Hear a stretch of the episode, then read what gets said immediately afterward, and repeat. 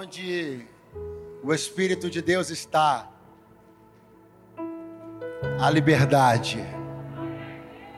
E é bom usufruir dessa liberdade santa, pura, honesta, verdadeira, essa liberdade que muitos, infelizmente, ainda não compreenderam que é somente ao franquear essa liberdade ao Espírito de Deus que nós verdadeiramente somos inseridos num ambiente como esse. Esse ambiente não pode ser criado de outra maneira senão através daquilo que nós entregamos, da liberdade que nós damos. Então, tudo isso aqui é uma responsabilidade direta daquilo que você entrou aqui decidido a entregar. Seja Deus louvado pela sua vida, seja Deus louvado por esta igreja, seja Deus louvado por todas as coisas que Ele tem nos permitido viver aqui na noite de hoje.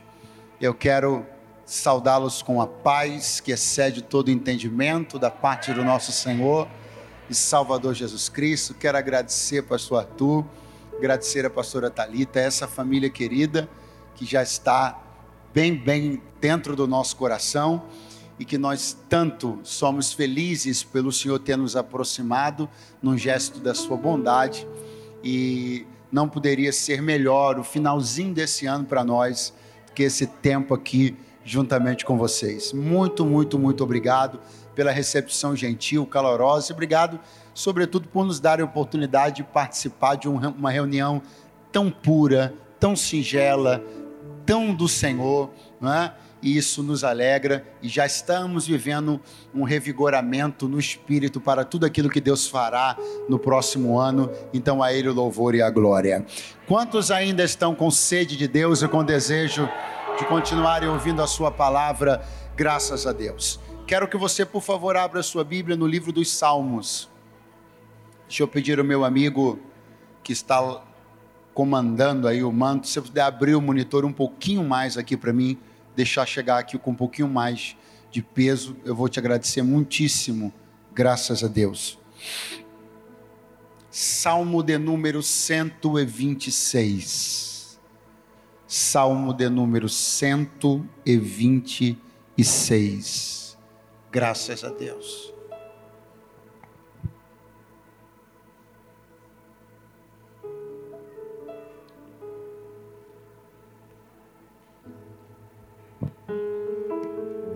Salmo de número 126. Os que encontraram, digam bem forte: Eu amo a Bíblia. Está escrito: quando o Senhor trouxe do cativeiro os que voltaram a Sião, estávamos como os que sonham. Então, a nossa boca se encheu de riso e a nossa língua de cântico. Então se dizia entre os gentios: Grandes coisas fez o Senhor a estes, grandes coisas fez o Senhor por nós, pelas quais estamos alegres. Traze-nos outra vez, ó Senhor, do cativeiro, como as correntes das águas do sul. Os que semeiam em lágrimas, cegarão com alegria. Aquele que leva a preciosa semente, andando e chorando, voltará sem dúvida com alegria, trazendo consigo os seus feixes. Se você puder, por favor, diga para alguém do seu lado: é sem dúvida. Você pode, você pode dizer para umas três, procura alguém ao teu redor. Procura, procura o olhar de alguém que ainda está meio assim, pensando se vai ou se não vai. Acha o olhar de alguém que ainda está meio assim, será que vai, será que não vai, será que vira, será que não vira, será que Deus vem, será que Deus responde, será que vai acontecer, será que ainda vai, será que ainda dá tempo, será caça o olho de alguém duvidoso, o olho de alguém com tanta incerteza e fala para ele: é sem dúvida, campeão. Sem dúvida.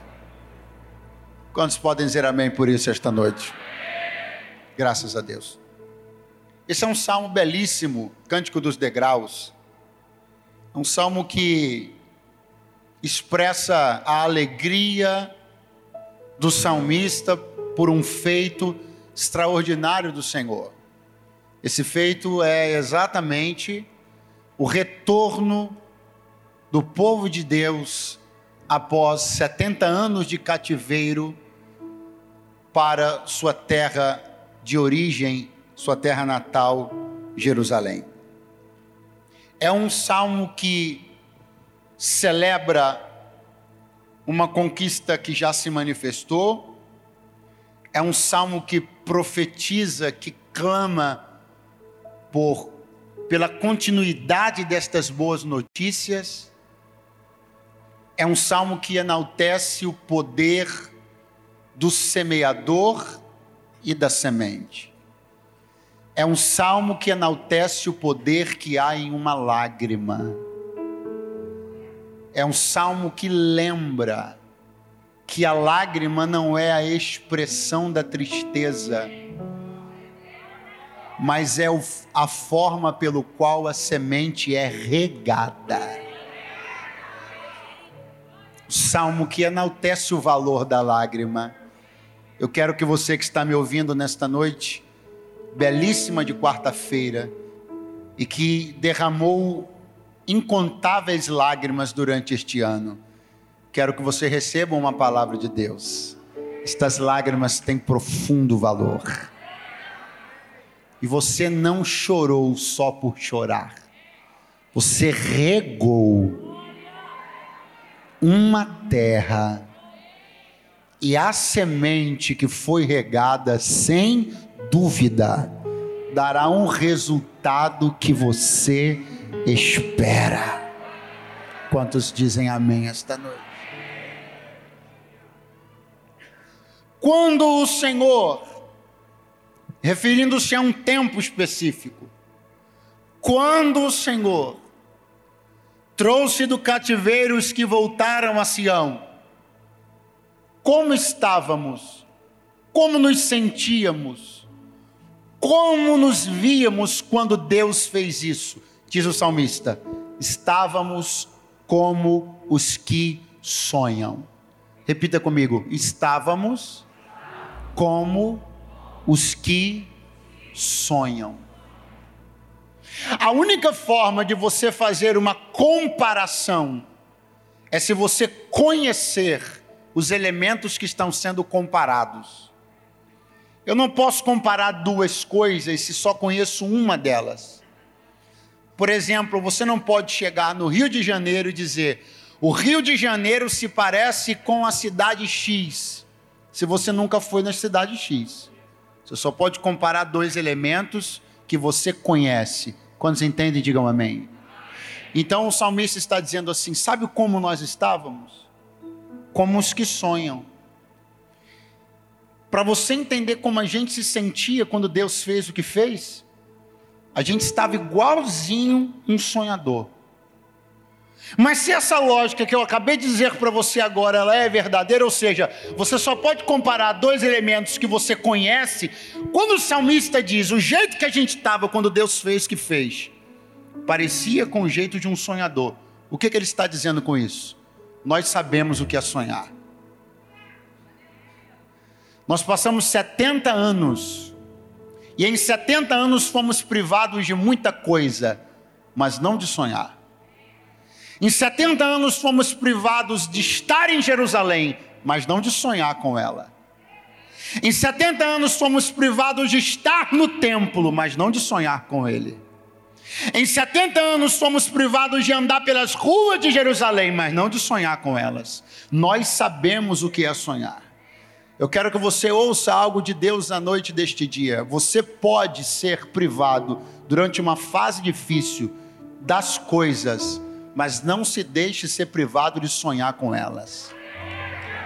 Ainda que você não consiga colocar os pés, não deixe de sonhar com o lugar. Ainda que você ainda não consiga colocar as mãos, não deixe de sonhar com aquilo. Ainda que não haja ainda diante do, do, do, seu lado quem você gostaria, não deixe de sonhar com este dia. Deus me trouxe hoje aqui para dizer: eles podem tirar muita coisa de você, os dias difíceis podem tirar muita coisa de você, os desertos e exílios podem tirar muita coisa de você, mas o salmista está dizendo: nós nunca deixamos de saber o que é sonhar, tanto que quando Deus fez, eu posso dizer, era igualzinho a gente sonhava, porque a gente sempre soube o que é sonhar. Enquanto alguém vai levantando as mãos bem lá no alto, nessa linda noite de quarta-feira, eu vim dizer aos sonhadores: ouse continuar sonhando, porque quando acontecer, eu não disse se acontecer, eu disse quando acontecer, só quem sonhou poderá dizer: é igualzinho o jeito que eu sonhei. Oh!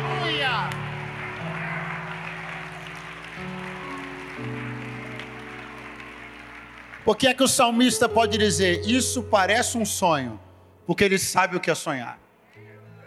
Existem algumas pessoas que, quando acontecem grandes coisas na vida delas, elas nem conseguem entender o que é aquilo e o que aquilo significa. Por que não? Porque nunca sonharam com aquilo. Quando você já vem sonhando com algo e aquilo se concretiza diante de você, você diz: Como eu já sonhava com isso, eu sei que isso é exatamente aquilo com o qual eu sonhava. Quando o Senhor nos fez voltar do cativeiro, vou dizer para você, leitor da Bíblia, como nós estávamos. Estávamos como os que sonham, porque a gente sabe muito bem o que é sonhar. Então a nossa boca se encheu de riso, e nossa língua de júbilo, de cântico. A nossa boca se encheu de riso. Sem dúvida alguma, os filhos de Israel, durante o período de cativeiro, sofreram privações de muita de muitas coisas, mas não há relatos. Eu disse que não há. Muito fraco, eu disse que não há. Não há relatos de que tenha faltado para Israel no cativeiro nem comida e nem água. Não há relato algum sobre isso. Não há nenhum relato de que a boca deles tenha ficado vazia, nem de comida e nem de água. É por isso que existe tanto significado naquilo que o salmista está dizendo. A nossa boca se encheu de riso. Porque o que faltava para nós não era comida e nem água, era sorriso. Muitas vezes alguém não entende o valor de um sorriso porque pensa que tudo na vida é comida e água. Emaramachomanai. Alguém não vai entender o quanto que você vai valorizar quando Deus encher a tua boca de riso, porque para alguém a vida ainda se resume a comida e bebida, mas a Bíblia diz que o reino de Deus não é comida e nem bebida, mas justiça, paz e alegria no espírito. Alguém ainda não está entendendo porque você, mesmo tendo comida, bebida, porta aberta, emprego, porque ainda você chora, porque ainda você se sente tão inquieto, porque o sorriso ainda não chegou na tua boca, porque ainda não enchendo encheu a tua boca de alegria, a tua boca de sorriso. Mas quando isto acontecer, assim diz o Senhor: procure alguém que entende o que é ter uma boca com comida e água, mas sabe o que é ter uma boca vazia de sorriso, porque somente estas pessoas vão entender o valor do sorriso que você vai dar. Eu estou profetizando o tempo das maiores gargalhadas da sua vida. Eu estou profetizando sorrisos largos. Eu estou profetizando gargalhadas altas. Eu estou profetizando as mais belas fotos que você já tirou. Eu estou profetizando que você vai rolar no chão de tanto rir. Ai!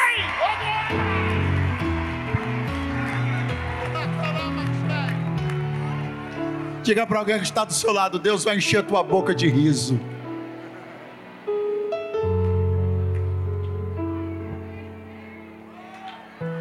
Tenho uma coisa para dizer para você: não fique dando ideia para essas pessoas chatas. Essas pessoas que para elas tudo é comida e bebida. Se elas estiverem mastigando e bebendo alguma coisa, elas não, não estão preocupadas em sorrir. Elas estão preocupadas em comer e beber.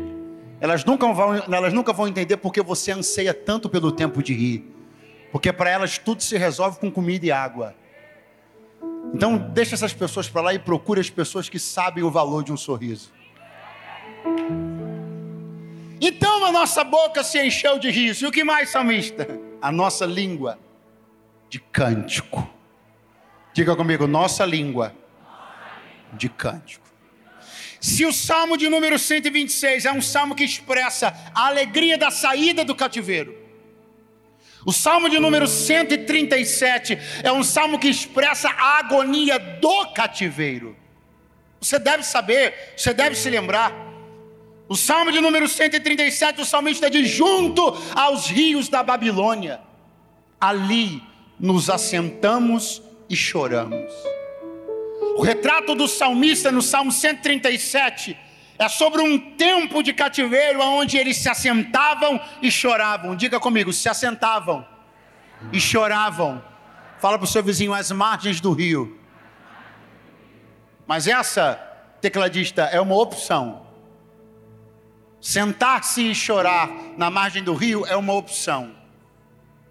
Embora o cativeiro seja o mesmo para todos, o rio seja o mesmo para todos, as águas sejam as mesmas para todos, Enquanto no Salmo 137 o salmista diz: As margens do rio nós assentamos e choramos. O profeta Ezequiel, o profeta, perdão, o profeta Jeremias, no mesmo cativeiro, profeta Ezequiel, perdão, o profeta Ezequiel, no mesmo cativeiro, diz assim: junto ao rio Quebar, os céus se abriram e eu tive visão de Deus. Salmista está dizendo: fomos para a beira do rio para sentar e chorar. Ezequiel está dizendo: curioso, eu fui para a beira do mesmo rio, o céu abriu, eu tive visão de Deus.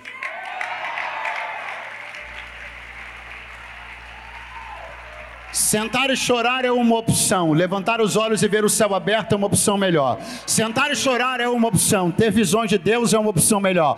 Assim te diz o Senhor: a água é a mesma, o rio é o mesmo, o cativeiro é o mesmo, a dor é a mesma, a pressão é a mesma, a dificuldade é a mesma. Uns se assentam e choram, outros veem céus abertos e têm visões de Deus. Esse cativeiro, esse deserto, esse tempo pelo qual você está passando não será de estagnação e tristeza, mas de revelação de novas possibilidades. Alguém ainda está aqui esta noite. Oh, glória a Deus. Veja o contraponto, o Salmo 137. O salmista diz: Nos assentamos e choramos. No Salmo de número 126, o salmista diz: Aquele que leva a preciosa semente, andando e chorando. O 137 diz: Sentado e chorando. O 126 diz: Andando e chorando. Nas duas, nos dois salmos existe o verbo chorar. Só que no Salmo 137, o verbo chorar está acompanhado pelo verbo sentar. No 126, o verbo chorar está acompanhado pelo verbo andar. Ou seja, a única coisa que não muda é o choro. O que muda é se você chora sentado ou chora andando. Por favor, diga para alguém que está do seu lado: o choro, a parte do choro não muda.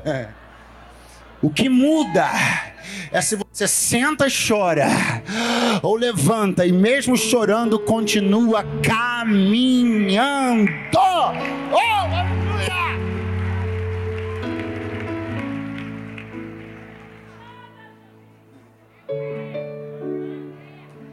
A expressão de dor, de lamento mais conhecida que existe no Salmo 137 é esta que você deve saber. O salmista diz que as harpas foram dependuradas no salgueiro. Repita comigo: harpas, muito fraco, harpas dependuradas nos salgueiros. Quem já ouviu falar sobre isso aqui? Quem já ouviu falar sobre isso? É uma das coisas mais conhecidas a respeito da expressão de dor, da expressão de tristeza do povo de Deus durante o cativeiro. Eles pegavam as harpas, instrumento, aquele instrumento harpa. Pegavam as harpas e penduravam nos salgueiros. O salgueiro é uma árvore.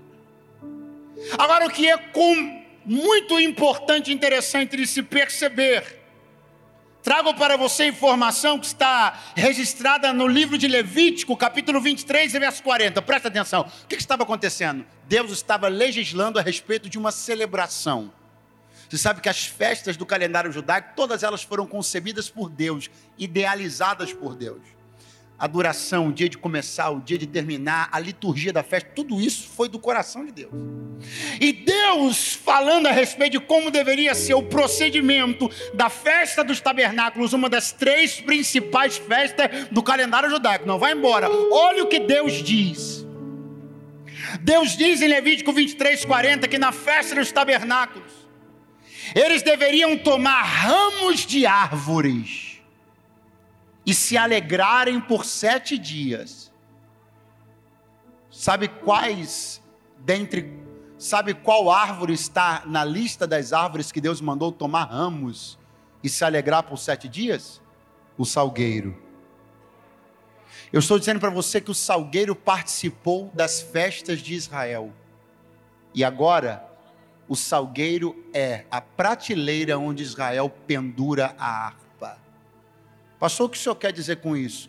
Eu quero dizer com isso que, infelizmente, muitos que testemunharam dias de festa, hoje para nós, são aqueles onde apoiamos nossas tristezas. Muitas pessoas que viram você cantar estão se tornando o apoio do dia da sua dor. Muitas pessoas que viram e testemunharam seus dias de festa neste momento estão testemunhando a sua desistência pelo cântico. O salgueiro que tantas vezes, centenas, milhares de vezes, as, os seus galhos, os seus ramos participaram de sete dias da festa dos tabernáculos, mas agora diz as Escrituras que estes ramos são utilizados para que as harpas sejam dependuradas. Só que esse mesmo Israel que hoje dependura as harpas nos ramos dos salgueiros, vai voltar para Jerusalém, e quando voltar para Jerusalém, fará festa do do tabernáculo de novo. E quando fizer festa no tabernáculo de novo, vai pegar ramo de salgueiro de novo e vai balançar por sete dias cantando e se alegrando. Por quê? Porque se um dia a festa foi testemunhada, e se no outro dia os mesmos que testemunharam a festa testemunharam a tristeza, aí vem uma palavra de Deus: as festas vão voltar e eles voltarão não só a testemunhar, mas a participar da festa que está chegando aí. Eu sou a única pessoa para crer nisso. Ou tem mais alguém para crer nesta palavra?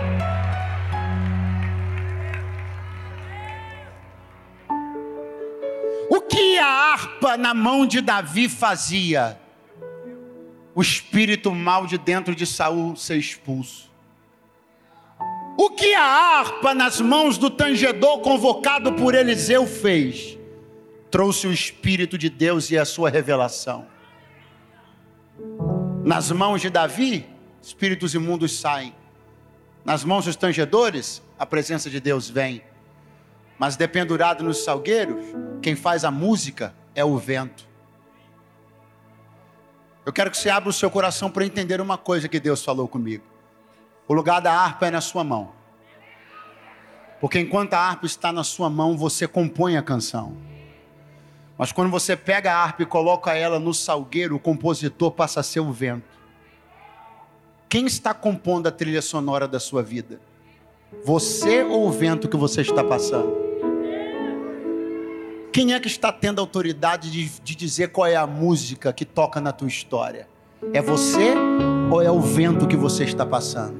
Você tem que tirar a harpa do salgueiro para que a autoridade da regência do teu coral saia da mão do vento e volte para a sua mão. Não é o vento quem diz como você acorda, nem como você levanta. Não são os ventos da vida que ditam o ritmo da sua história. Não são os ventos que fazem com que você passe um Natal melhor ou pior. Os ventos não são os nossos compositores. Os ventos são compositores cruéis, criam músicas que assustam e fazem pensar que os dias bons nunca vão voltar. É por isso que eu venho revestido da autoridade de Deus para dizer: arranque a harpa do salgueiro e tome ela nas mãos de novo, porque não é o vento que vai compor a trilha sonora da tua vida. Volte a salmodiar para Deus. Volte a salmodiar para Deus.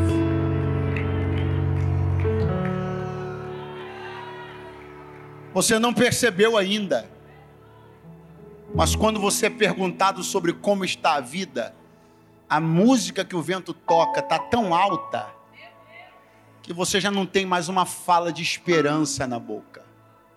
Quando alguém te pergunta como estão seus planos para o próximo ano, o salgueiro está tocando uma música tão alta de desesperança o vento está ditando tanto ritmo que não é possível sair da sua boca uma única palavra que projete expectativa boa sobre o próximo ano. E por que isso está acontecendo? Porque o vento é um compositor cruel. Você tem que tirar a harpa do domínio dele o mais rapidamente possível. Se alguém tem fé comigo, estende a mão direita para o céu, estende a mão direita com o céu. Pega essa, fecha a mãozinha e pega essa harpa que está no salgueiro, pega ela, tira do vento a autoridade de dizer se vai dar certo ou não, tira do vento a autoridade de fazer teu culto bom ou ruim, tira do vento a autoridade de direcionar o tipo de palavra que sai da tua boca, tira do vento vento a regência do teu coro, tira do vento a composição da tua história, faça a tua música, porque a harpa na mão de crente, diabo foge, o espírito vem, harpa na mão de crente.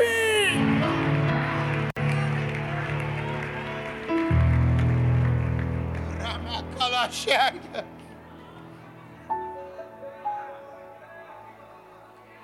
Se diziam entre os gentios, entre os estrangeiros: Grandes coisas fez o Senhor a estes. Grandes coisas fez o Senhor por nós, e por isso estamos alegres. Olha o que o salmista está ensinando. Os gentios, os estrangeiros, eles têm a capacidade de dizer grandes coisas, ou seja, eles conseguem mensurar o, que está acontecendo. É grande. Grandes coisas fez o Senhor, ou seja, não só eles conseguem identificar ou mensurar o tamanho do que está sendo feito, como conseguem identificar que quem está fazendo isso é Deus. Os estrangeiros conseguem fazer essas duas coisas, mas o salmista diz logo depois: grandes coisas fez o Senhor por nós e por isso estamos alegres. Olha o que, que ele explicou. O estrangeiro consegue identificar que o que está acontecendo na sua vida é grande. Ele consegue identificar que quem está fazendo é Deus, mas ele não se alegra. No verso seguinte, o salmista diz: Grandes coisas fez o Senhor por nós, e por isso nós estamos alegres. Não espere dos estrangeiros nada além dessas duas coisas: identificar que é grande e saber quem foi que fez. Se alegrar. Se você ficar esperando eles se alegrarem para você se alegrar depois, senta para você não ficar cansado. Eles vão conseguir enxergar que é grande, vão conseguir entender que foi Deus que fez, mas não espere que eles se alegrem. Eles não vão se alegrar. Quem é que vai se alegrar? Aqueles que vão dizer grandes coisas fez o Senhor por nós e por isso nós estamos alegres. alegria, portanto, não é uma alegria infundada. alegria, portanto, não é vazia de significado nem de sentido. Não é uma alegria frenética, não é uma alegria ilógica. A alegria tem razão o salmista está dizendo: Nós estamos alegres porque Deus fez grandes coisas por nós. Não é uma alegria hipnótica, não é uma alegria robótica, é a alegria de quem sabe aquilo que Deus fez. Quem é que sabe o que Deus fez? Erga a mão para o céu, solte um brado de vitória mais poderoso que você puder dar.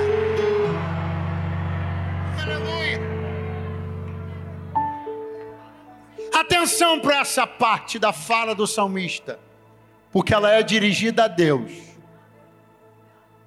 O verso de número 4, o salmista diz: Traze-nos outra vez, ó Senhor. Repita comigo: traze-nos outra vez, ó Senhor, do cativeiro. Repare que no verso primeiro ele diz: Quando o Senhor nos trouxe de volta. No verso 1 ele diz: Quando o Senhor nos trouxe. Então isso é uma coisa que já aconteceu. Já aconteceu. Aí no verso 4 ele diz: Traze-nos outra vez. Aí você fica confuso: Peraí, já trouxe ou não trouxe? Porque no versículo 1 ele diz: Quando o Senhor nos trouxe. Então isso já aconteceu. Aí no verso 4 ele diz: Traze-nos outra vez. Peraí, então eu não entendi. Eu, eu saí do cativeiro ou não saí? Deus fez ou não fez? Porque no 1 ele diz, Deus já fez. No 4 ele pede para Deus, faz de novo. Mas como assim? Mas de novo que ele vai entrar no cativeiro e sair de novo? Não. Não é disso que ele está falando. Ele está falando de quem ainda está lá. Só que ele fala de um jeito que parece que ele está falando dele, mas ele não está falando dele, ele está falando de quem ainda está lá. Pastor, o que é isso? Isso é o verdadeiro e santo ministério da intercessão. Pergunte por quê. Muito fraco. Pergunte por quê. Porque você já saiu. Mas você clama para que os outros saiam, como se você ainda estivesse lá.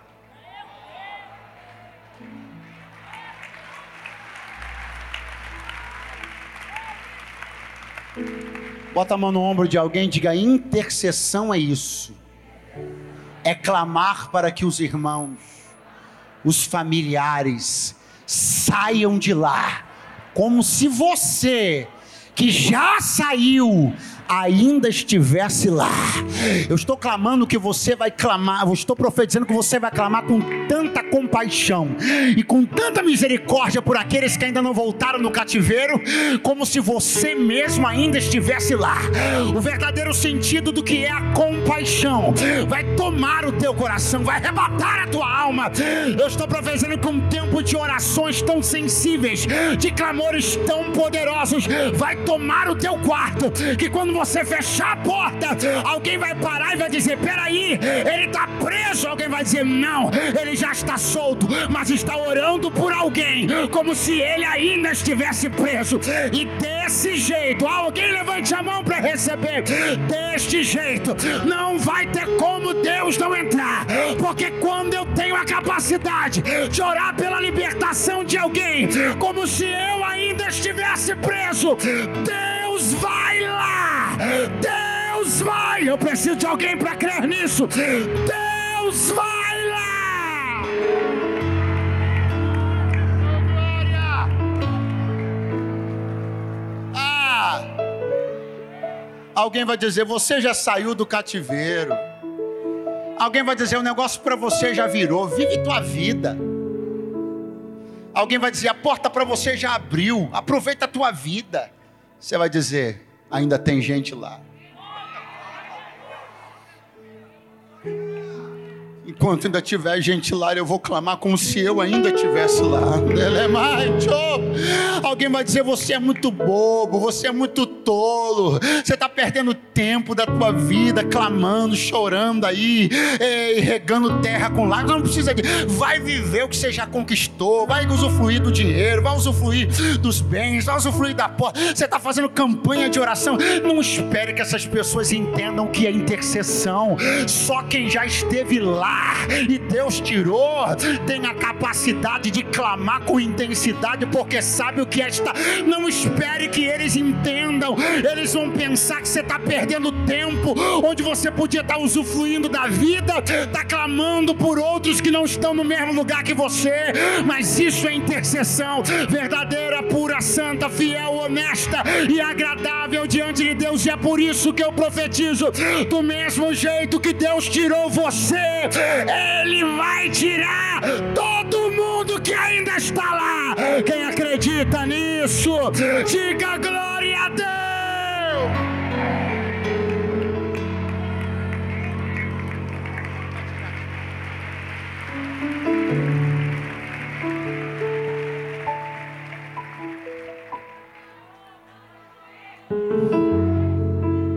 Os que semeiam em lágrimas os que semeiam em lágrimas colherão com alegria.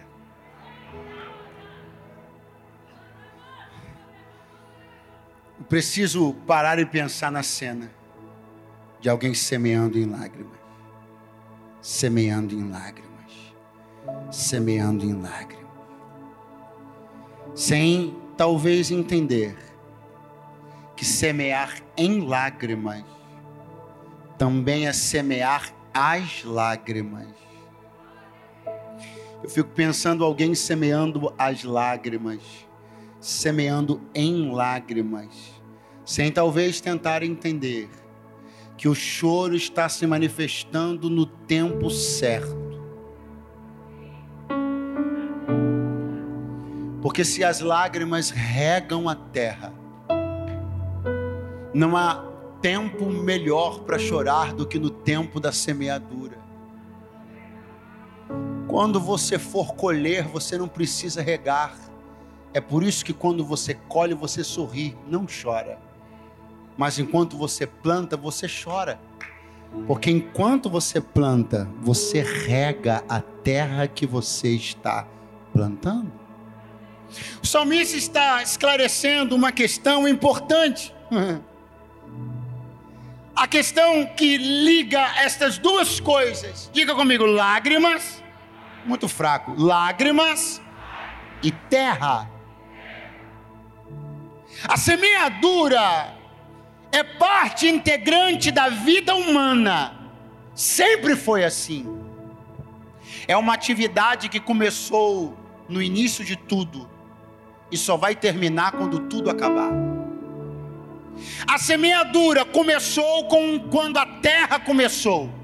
E a semeadura só vai acabar quando a terra acabar. Muita atenção que eu vou lhe dizer agora. Pare e pense. Qual foi o único tempo, o único momento na história da humanidade onde o homem não semeou nada? Pergunte quando? Quando a família de Noé estava dentro da arca. Esse foi o único, foi o hiato único na história da humanidade onde não houve semeadura.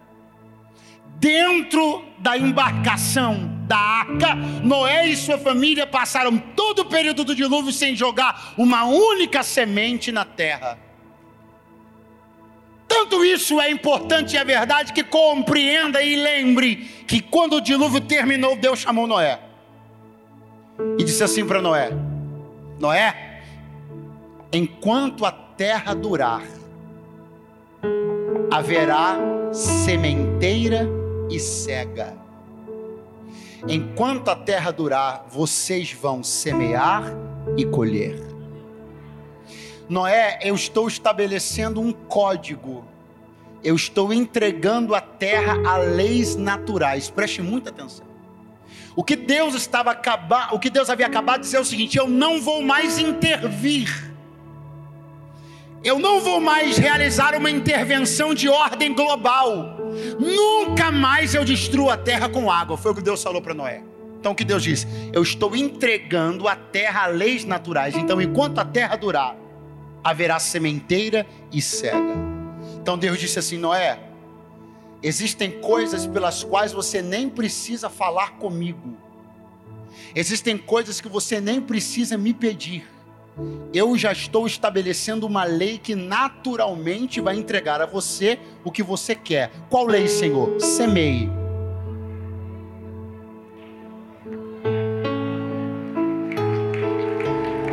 Se você semear, você vai colher. Agora, por favor, pergunte para mim: até quando? Muito fraco. Até quando? Até quando a terra durar.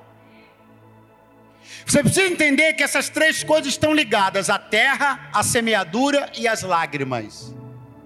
Essas três coisas estão ligadas e elas permanecerão juntas até que a terra acabe. Quando a terra acabar, a semeadura acaba. Quando a semeadura acabar, a lágrima acaba. Pastor, me prove o que o senhor está falando. Provo. Dois versos lindos que falam sobre o fim das lágrimas. Adivinhe para quando, para que tempo esses dois textos bíblicos falam do fim das lágrimas? Depois que a terra acabar. Lá no céu. Vou relembrar você. Isaías capítulo 25 e verso 8. Apocalipse capítulo 21 e verso 4. Os dois textos falam da perspectiva do céu. Na perspectiva eterna, Isaías profetiza que as lágrimas serão enxugadas do rosto. Apocalipse profetiza: as lágrimas serão enxugadas dos olhos. Pergunte quando? Lá no céu. É interessante que tanto Isaías como Apocalipse anunciam primeiro, ou seja, antes de que as lágrimas acabem, eles anunciam uma vitória sobre alguém. Pergunte quem? A morte. Não é por acaso que Deus diz: primeiro eu acabo com a morte, depois acabo com as lágrimas. Porque se Deus acabasse com as lágrimas, se Deus dissesse que vai acabar com as lágrimas, a morte continuasse, não teria sentido, porque toda vez que a morte, a lágrima. Então Deus diz: Eu estou garantindo que a lágrima vai acabar, porque eu mesmo vou acabar com a morte. Agora, muita atenção, porque você precisa entender que isso tudo está prometido para lá. Para lá para onde? Para o céu. Por quê? Porque lá a terra não terá durado mais. Se Deus disse para Noé, enquanto a terra durar, haverá sementeira e cega, então se tem terra, tem sementeira. Se tem sementeira, tem lágrima. Então os três caminham juntos e os três terminam juntos. Quando a terra acabar e só tiver céu, não vai ter mais semeadura e nem colheita e não haverá mais necessidade de ter lágrima alguma. Pastor, eu estou. Eu, o senhor está dizendo o que? Eu estou dizendo que está chegando um dia onde você não precisará semear mais coisa alguma, porque a terra já não haverá mais, e só haverá os céus dos céus de Deus. E quando não houver mais terra, não haverá mais necessidade de semear. Se não tem necessidade de semear, não tem necessidade de regar. Se não tem necessidade de regar, não tem necessidade de chorar. De uma única vez, Deus acaba com as três coisas: acaba com a terra, acaba com a semeadura e acaba com a lágrima mas enquanto nós estamos aqui, a terra dura, semear é necessário, chorar também é. Então continua semeando e chorando enquanto a terra durar, porque vai chegar um dia, oh, aleluia! Repare que Isaías fala, ele vai enxugar do rosto. Quais são as lágrimas que vêm parar no rosto? Fala para o seu vizinho, as que já rolaram. Então o que Isaías está dizendo é o seguinte: Deus vai enxugar todas as lágrimas que já rolaram. Mas Apocalipse não fala sobre enxugar a lágrima do rosto. Apocalipse fala sobre enxugar a lágrima do olho. Enxugar a lágrima do olho não é sobre enxugar a lágrima que já rolou. Enxugar a lágrima do olho é garantir que você não precisa mais de lágrima. Pastor, o que o senhor quer profetizar? Não, eu já você que eu estou dizendo que quando Apocalipse diz que ele enxugará dos olhos a lágrima, significa que Deus aposentará a lágrima por tempo de serviço. Deus vai dizer: enxugar a lágrima do olho significa retirar, não tem mais necessidade. Eu estou tirando dos olhos a lágrima. Eu enxugo as que já rolaram e enxugo as que você ainda poderia rolar, porque não vai chorar mais. A lágrima já cumpriu sua função. Eu estou aposentando ela por tempo de serviço. Acabou o serviço da lágrima.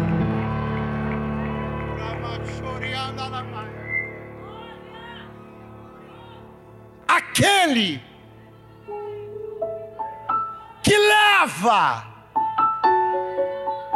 a preciosa semente, andando e chorando, voltará sem dúvida, trazendo consigo seus feixes. Lembra o teu vizinho que eu acho que ele já esqueceu, diga sem dúvida. Eu acho muito interessante porque essa, pastor, pastor Arthur, não é uma expressão comum na Bíblia, é uma expressão rara. É raro, não é comum na Bíblia a Bíblia dizer sem dúvida. Para a Bíblia dizer sem dúvida, ela está querendo chamar muito, mas é muito a minha atenção. Para crer que uma coisa está estabelecida e não pode ser revogada. Que uma coisa está decidida e não pode ser modificada vai haver uma colheita sem dúvida. Diga comigo, não há dúvida sobre a colheita. Diga, mas há uma dúvida nesse salmo. Que isso, pastor? Ah. Qual é a dúvida que há no salmo? O versículo começa dizendo: aquele. Essa é a dúvida. Quem é aquele? Aquele não é uma indicação precisa, aquele não tem nome, aquele não tem RG, aquele não tem CPF. Aquele é a dúvida do salmo. O que o salmo está dizendo é o seguinte: não há dúvida quanto à colheita. A única dúvida é se vai ser você. Vou tentar de novo. O salmo está dizendo o seguinte: não há dúvida que aquele que levar vai colher. A pergunta é: você é aquele?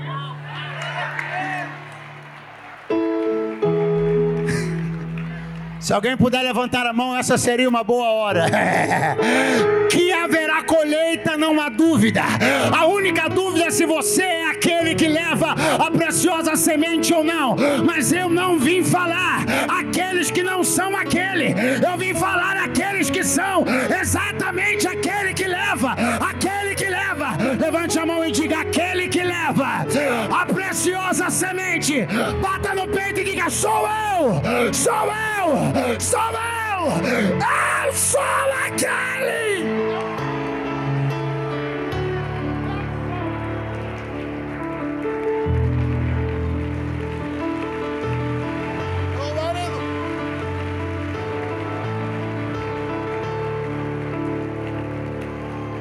Alguém vai dizer, não colhi. Você vai dizer, você não foi aquele. Alguém vai dizer: para mim, esse negócio não deu certo. Você vai olhar e vai dizer: é porque você não foi aquele. Porque aquele que leva, andando e chorando, sem dúvida volta. Então, se não voltar com feixe, é porque não foi aquele. Se não voltar com resultado, é porque não teve coragem de levar. Se não voltar com resultado, é porque em vez de andar e chorar, sentou e chorou. Porque se tu és aquele, sem dúvida tu voltarás trazendo. Oh, aleluia!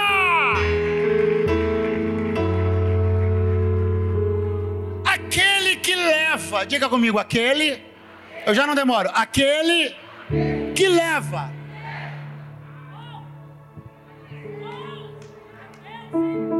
Vou, vou pegar essa toalhinha aqui para mostrar que está muito claro quem está levando quem aqui? Quem está levando quem? Tá claro isso para você?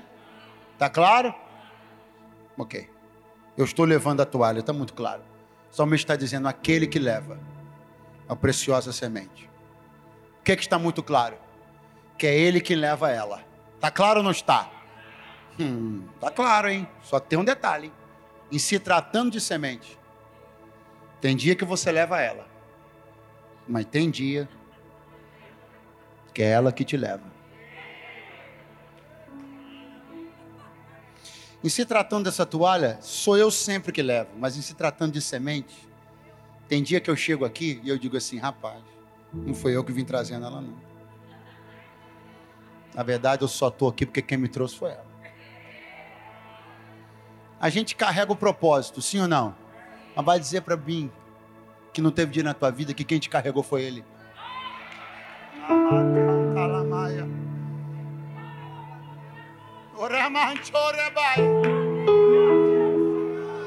Ah, eu, eu levo, eu carrego esse ministério. Glória a Deus.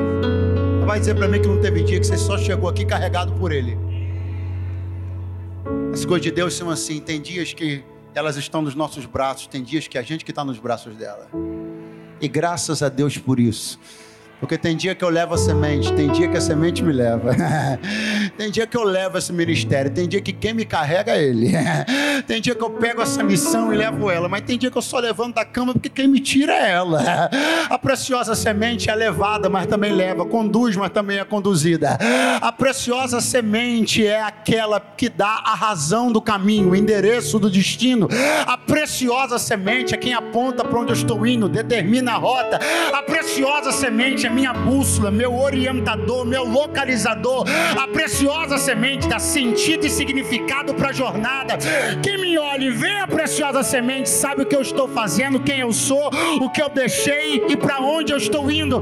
Essa semente não é qualquer coisa, é por isso que ela está acompanhada de uma palavra, ela é preciosa.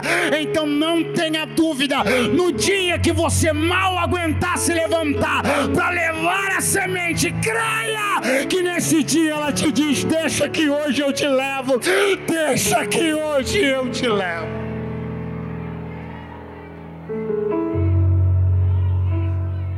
Aquele que leva a preciosa semente andando e chorando. diga bem forte a voz minha, eu já estou concluindo, diga preciosa. Muito fraco, diga preciosa. Fala para o seu vizinho, semente é coisa tão preciosa que até Deus, fala para ele, até Deus usou no maior plano que ele já teve, que inclui você, inclusive. Fala para ele.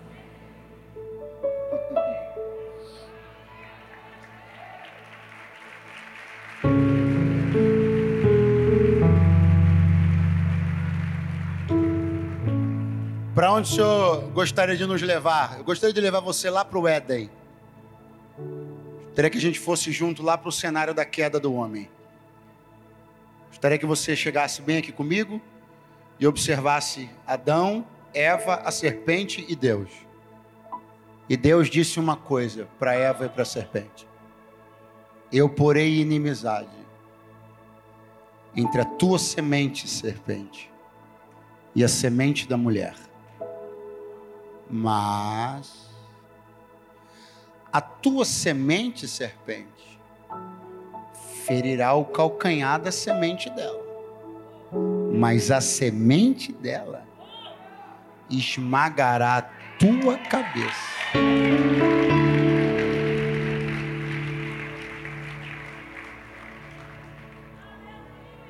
Deus lançou uma palavra no coração de Eva. A sua semente. Sabe quando Deus rasga um plano diante da gente? Sabe quando Deus nos possibilita no presente ter acesso ao que Ele planeja fazer no futuro?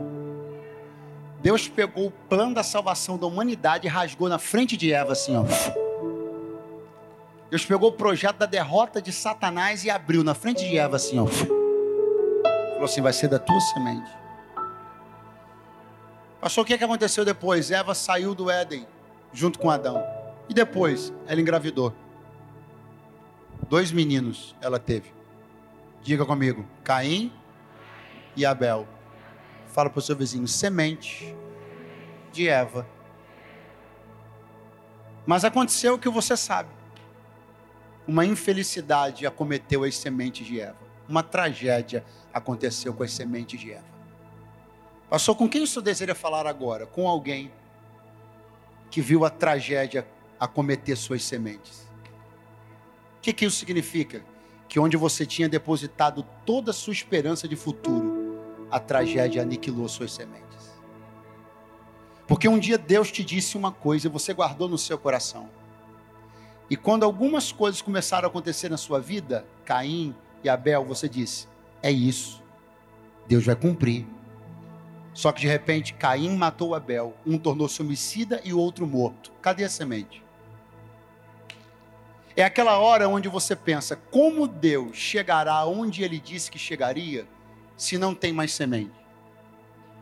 Porque depois, pregador, que aconteceu na minha vida, o que aconteceu, eu estou aqui pensando como Deus pode fazer para cumprir o que ele disse que faria lá no início. Porque eu não tenho mais meios, eu não tenho mais nada através do qual Deus possa cumprir o que ele disse que faria. É assim que Eva está se sentindo. Mas ela engravidou de novo. E quando ela engravidou de novo, ela colocou o nome do seu filho de Sete. Sete significa compensação. E você sabe o que Eva disse quando Sete nasceu? Porque Deus deu-me uma nova semente. Se você puder estender a mão para a vida de alguém que está do teu lado agora e dizer para ele: Você acha que Deus foi surpreendido pela morte daquela tua semente? Você acha que Deus está sem saber o que fazer depois que aconteceu? aquilo na tua família, chacoalha o ombro dele e diz: Assim te diz o Senhor. Sete está chegando aí, a compensação de Deus está chegando aí. Você não vai ficar sem semente. Se ele disse, ele vai cumprir. Se ele prometeu, ele garante. Teu projeto frustrou, mas o dele não.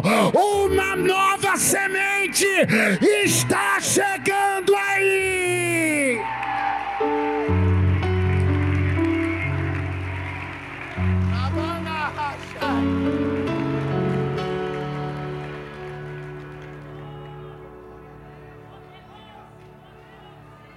Quando Eva teve seus filhos, ela é mãe, irmão. Você acha que ela não percebeu que Caim era ímpio? Ela olhava para Caim, olhava para Abel e dizia assim: não vai ser com ele, não. Ele é mau, ele é ímpio. Então ela olhava para Abel e ela ouvia Deus dizer assim: da tua semente vai vir um que vai esmagar a cabeça da serpente. Ela olhava para Abel e dizia: é ele, é dele. Ela, ela via toda a posteridade de Abel até alguém que ela não sabia exatamente quem, mas que lá na ponta teria força suficiente para pisar na cabeça da serpente. Quando ela traçava uma linha, essa linha passava por Abel. Pastor, onde o senhor quer chegar? Já cheguei. Toda vez que você traçou um plano, teu plano sempre passou por alguém ou por alguma coisa que você acreditava que através dela iria acontecer o que Deus disse que aconteceria. Só que quando Abel morreu, Eva se perguntou: como eu chego lá se não tem mais ninguém aqui?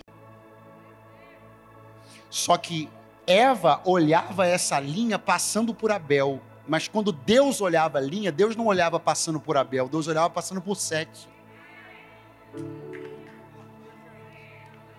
Mas onde o senhor quer chegar? Não, eu já cheguei. Quando Deus enxerga o início e o fim da história que ele disse, do jeito que ele disse que vai acontecer, ele já viu que essa história passa por alguém, por alguma pessoa, por algum lugar ou por alguma coisa que você nem sabe que existe, mas que ele já está chamando de tua compensação. Eu creio num Deus que compensa poderosamente. Se alguém puder erguer as mãos lá no terceiro andar, eu libero uma palavra de Deus sobre a tua vida. Quando você perdeu o que você perdeu, você achou que não tinha mais jeito de acontecer o que Deus disse que aconteceria.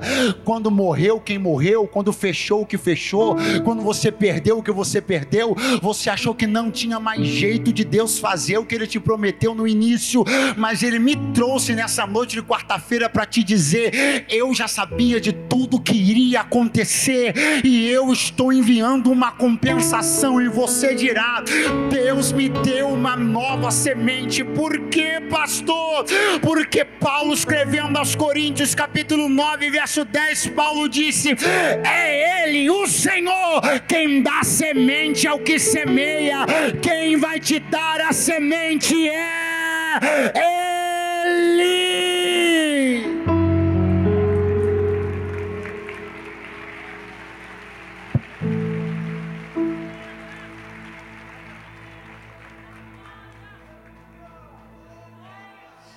Aquele eu encerro que leva a preciosa semente, andando chorando. Voltará.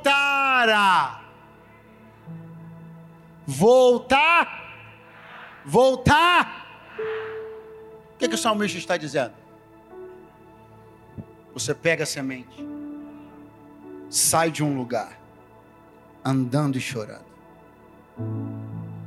planta, colhe e depois volta. Não, não, não, não, não.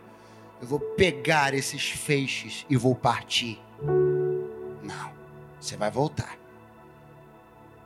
Eu vou pegar esses feixes e vou para um lugar que não me lembre as lágrimas. Não, você vai voltar. Eu vou pegar esses feixes e vou sumir. Você vai voltar. Porque não faz sentido pegar os feixes e partir para um lugar onde as pessoas vejam feixes e mais nada.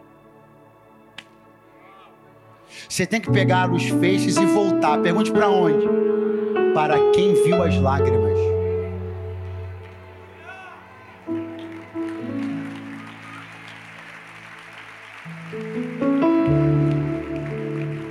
Quando você pega os feixes e leva-os para um lugar onde sua história é desconhecida, eles tendem até a pensar que os feixes foram produto do acaso.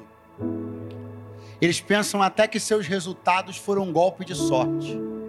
Mas quando você pega os feixes e volta para o lugar de onde você começou a semear as lágrimas, aquelas pessoas, por conhecerem a sua história, elas dão outro nível de valorização e significado para os seus resultados. O melhor lugar para você dividir as suas conquistas é no lugar onde as pessoas viram as suas lágrimas. É por isso que eu estou profetizando que você não vai pegar os resultados e partir, você vai pegar os resultados e trazê-los para que todos nós festejemos juntos na presença do Senhor. Quantos estão me ouvindo nesta noite? Podem abrir a boca e dar o glória a Deus mais poderoso que já deram em suas suas.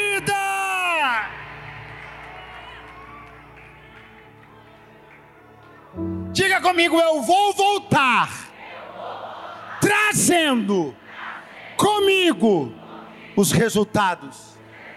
Olhe para alguém e diga: Você que passou esse tempo comigo, que viu as lágrimas, que viu os processos, você vai entender esses resultados e vai celebrar e vai bendizer e vai glorificar.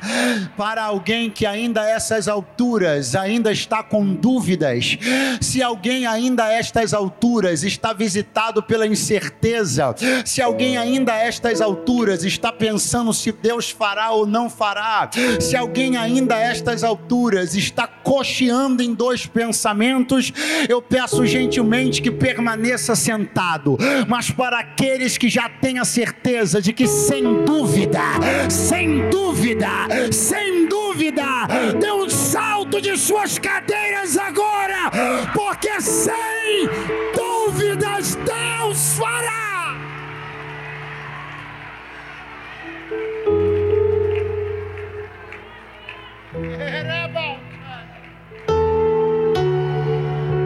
Sem dúvidas Deus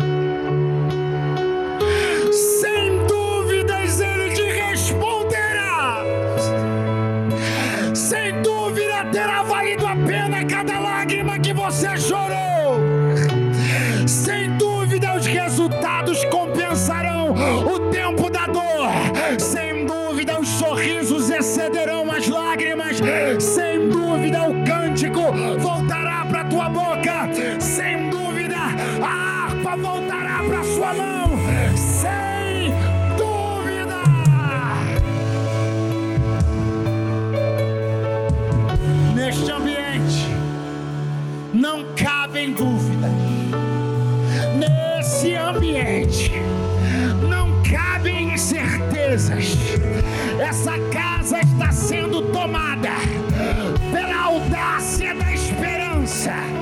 Essa casa está sendo cheia da fé inabalável. Teu coração está sendo visitado pela certeza inequívoca de que aquele que fez a promessa é fiel.